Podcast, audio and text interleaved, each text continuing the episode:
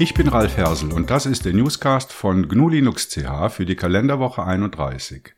Am Ende jeder Woche fasse ich die News von unserem Portal für euch zusammen. Wer etwas verpasst hat, kann sich das Geschehen aus der freien Welt in kompakter Form hier anhören. GNU Cache in Version 4.1 erschienen. GNU Cache ist eine Komplettlösung zur Verwaltung der Finanzen von Privatanwendern und Kleinbetrieben. Die Software unterstützt auch das Homebanking über HPCI. Gestern gab das Projekt die Version 4.1 der Finanzverwaltung als Wartungsrelease zur Ende Juni 2020 erschienenen Hauptversion 4.0 frei. GNU Cache wird seit 23 Jahren konstant weiterentwickelt und steht für GNU Linux, Windows und macOS zur Verfügung. Tipp Datenbankwerkzeug dbeaver dbeaver ist eine SQL-Client-Softwareanwendung und ein Datenbankverwaltungstool. Es kann Daten von mehr als 80 Datenbanksystemen wie in einer normalen Tabellenkalkulation bearbeiten, analytische Berichte auf der Grundlage von Datensätzen aus verschiedenen Datenspeichern erstellen und Informationen in einem geeigneten Format exportieren. Für fortgeschrittene Datenbankbenutzer bietet dbeaver einen leistungsstarken SQL-Editor, zahlreiche Verwaltungsfunktionen, Möglichkeiten der Daten- und Schemamigration, Überwachung von Sessions und vieles mehr. Firefox 79 im monatlichen Release-Zyklus erschien diese Woche die Version 79.0 von Mozillas Webbrowser Firefox. Zwei Neuerungen sind in dieser Version auffällig. Bisher war es nicht möglich, gespeicherte Anmeldenamen und Passwörter zu exportieren. Seit der Umstellung auf Logwise als Passwortspeicher hilft nur die Synchronisation über ein Firefox-Konto, um die Zugangsdaten und weitere von einer Installation auf eine weitere zu übertragen. Ab Version 79 wird es in den Einstellungen unter dem ersten Menüpunkt bei Firefox anmelden eine Exportmöglichkeit geben, mit der die Zugangsdaten im Klartext als CSV-Datei gespeichert werden können. Bisher kommt bei Firefox die Gecko Engine für die Aufbereitung der Seiteninhalte, also das Rendering, zum Einsatz. Diese verwendet die CPU für diese Aufgabe. Schritt für Schritt führt Mozilla den Webrenderer für weitere Architekturen ein, um die Aufbereitung der Webseiten durch die GPU zu unterstützen. Version 79 bringt Webrenderer-Unterstützung für AMD-Laptops, beseitigt Fehler und Sicherheitslücken. So soll Webrenderer auf bestimmten Seiten einen starken Geschwindigkeitszuwachs beim Aufbau mit sich bringen. Erfinder von Monkey Island wechselt zu Linux beim dreiköpfigen Affen. Wer kennt nicht das 30 Jahre alte Click-and-Point-Adventure Monkey Island? Sein Erfinder und Entwickler Ron Gilbert schreibt nun in seinem Blog über den Wechsel von macOS zu GNU Linux und sein Vorhaben, eines neues Spiel, ein neues Spiel mit und für das freie Betriebssystem zu entwickeln. Unstimmigkeiten im Manjaro-Projekt bei Manjaro, äh, bei Manjaro gibt es aktuell größere Unstimmigkeiten, welche den Entwickler Jonathan Fernihoe dazu bewegt hat, das Projekt zu verlassen. Er war seit 2013 bei Manjaro aktiv und nahm zuletzt die Rolle des Schatzmeisters ein. In diesem Zusammenhang entstand eine Diskussion über den Umgang mit Spendengeldern. Dieser sei eigentlich klar geregelt und die Statuten geben vor, dass größere Ausgaben zuvor besprochen werden sollten und alternative Angebote geprüft werden müssen. Letzteres ist aktuell nicht befolgt worden, als der Projektleiter Philipp Müller selbstständig entschied, für einen neuen Entwickler ein 2000 Euro teures Gaming-Laptop zu beschaffen.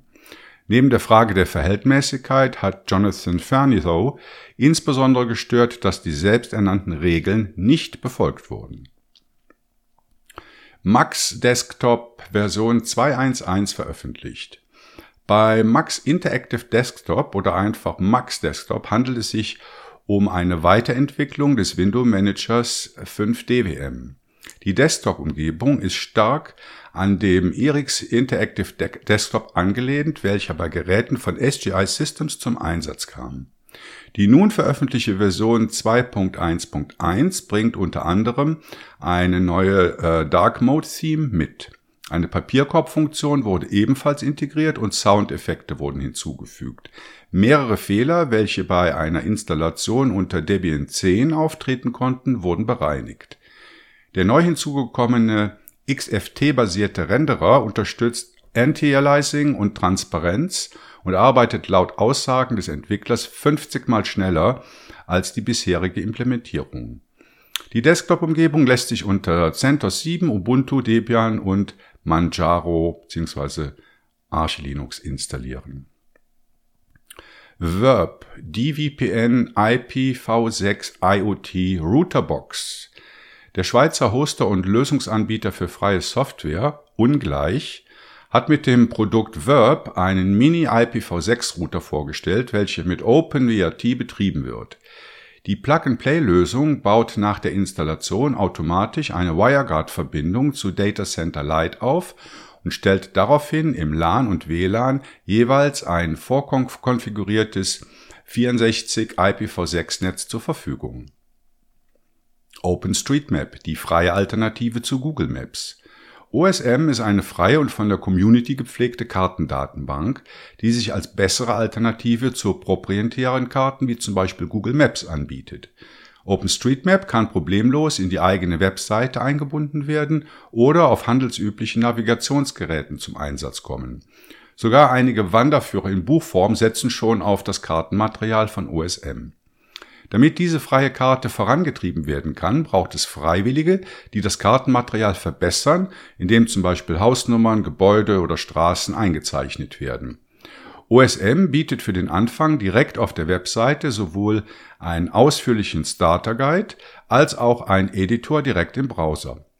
Für die Offline-Bearbeitung des OSM-Kartenmaterials steht der freie Editor JOSM zur Verfügung. Neues zu KDE Plasma 5.20. KDE Plasma wird in der neuen Version 5.20 offenbar Screencasting und Screen Recording auf Wayland ermöglichen. Auch die beliebte Streaming-Software OBS Studio und weitere ähnliche Programme werden zukünftig unterstützt. Ein weiteres spannendes neues Feature in der Version 5.20 befindet sich beim Task Manager und in besonderer Weise beim Icons Only Task Manager. Es lassen sich nun beim Klicken auf ein Grouped Task Fensterminiaturen in Tooltips anzeigen und den Effekt Fenster präsentieren anwenden. Pinephone reif für den Alltag. Das Portal Netzpolitik.org stellte dem GNU Linux-Nutzer Andreas Petsch die Frage, ob das Pinephone bereits für die alltägliche Verwendung als Smartphone tauglich ist. Netzpolitik.org schreibt zu ihrer eigenen Erfahrung, das Mobiltelefon erweist sich als ausgesprochen zackig. Mit dem selbst auf, aufgespielten Arc Linux ist das Hochfahren samt funktionierender Netzverbindung mit dem Pinephone in nur fünf Sekunden möglich. Aber ist es auch alltagstauglich, gar für Menschen, die nicht Linux mit der Muttermilch aufgesogen haben? Das wollten wir in einem Interview herausfinden. Der Preis und die Ausstattung des Smartphones überzeugten Andreas Petsch davon, das Pinephone als Alltagsgerät zu verwenden. Da er GNU Linux auch auf anderen Computer einsetzt, wünschte er sich die Freiheiten auch für sein Smartphone. Für ihn ist das Pinephone bereits jetzt das perfekte GNU Linux Smartphone, an dem er nichts vermisst.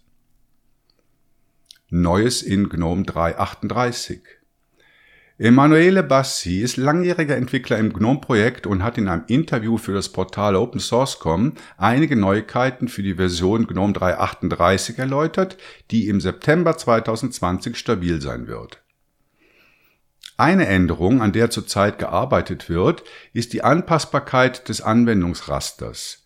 Im Moment sind die Anwendungen alphabetisch aufgelistet. Zukünftig können sie in beliebiger Reihenfolge angeordnet werden. Ziel ist es, dem Benutzer mehr Kontrolle über die Anordnung der Apps zu geben. Auch mit dem Übersichtslayout der GNOME Shell wird experimentiert. Aktuell gibt es ein Dashboard auf der linken und rechten Seite und Fenster in der Mitte. Die Designer und Entwickler versuchen, das Dashboard zu entfernen, weil es insbesondere für den Einsatz auf Mobilgeräten nicht hilfreich ist. Auf dem Desktop befindet man sich im Querformat und hat viel horizontalen Platz, um Dinge auf dem Bildschirm anzuordnen. Aber auf dem Handy hat man meistens ein Hochformat mit wenig Platz an den Seiten. In die Leistungsoptimierung des GNOME Desktops wurde in den letzten Versionen viel Arbeit gesteckt. Auch dabei wird es weitere Verbesserungen geben, damit GNOME auch auf leistungsschwachen Systemen wie dem Raspberry Pi flüssig laufen kann. Podman 2.0 erschienen. Die Container Engine Podman, welche für seine enge und nahtlose Integration in Linux-Systeme bekannt ist, ist in der Version 2.0 erschienen und bringt einige Neuerungen und Bugfixes.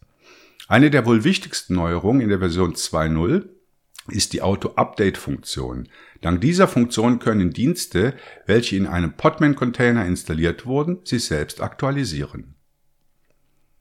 Tails 4.9 veröffentlicht.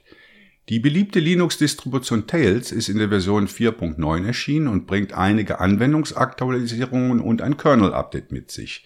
In Tails 4.8 wurde der Linux-Kernel 5.6 verwendet, welche in der neuen Version 4.9 nicht mehr unterstützt wird. In der neuen Version von Tails kommt der Linux-Kernel 5.7 zum Einsatz, was die größte Änderung in dieser Tails-Version darstellt. Red Hat Enterprise 8.3 Beta veröffentlicht. Am 28. Juli hat Red Hat die Beta-Version von Rahel 8.3 veröffentlicht. Die Beta wird auf allen wichtigen Rahel-Architekturen funktionieren. AMD und Intel 64-Bit, 64-Bit ARM, IBM Power und IBM Z. Auf der AMD-Architektur unterstützt Rahel ab der Version 8.3 Secure Encryption Virtualization. Rahel 8.3 Beta verwendet auf jeder unterstützten Plattform den Linux-Kernel 4.18.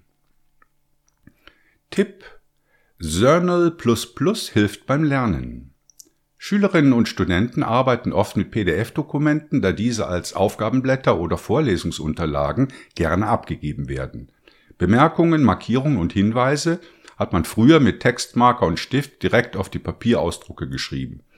Heutzutage empfiehlt sich dafür die Anwendung Zernal, mit der genau diese Aufgaben leicht von der Hand gehen und Lernenden wie Lehrenden mit vielen Zusatzfunktionen unterstützt werden. Mit Zernal lassen sich PDF-Dateien farblich wie mit einem Textmarker markieren sowie durch Text, handschriftliche Anmerkungen und Zeichnungen ergänzen. Die PDF-Inhalte werden dabei zu unveränderbaren Hintergrundbildern. Die Bemerkungen können separat vom PDF zur weiteren Bearbeitung im nativen Zernal-Dateiformat gespeichert werden. Die PDF-Datei bleibt aber unverändert bestehen und wird weiterhin zur Darstellung benötigt. Alternativ können alle Inhalte in einer neuen PDF gespeichert werden, wobei die existierenden Anmerkungen dann nicht mehr verändert werden können Editor Nano 5.0 erschienen. Der Open Source Texteditor GNU Nano 5.0 wurde heute veröffentlicht.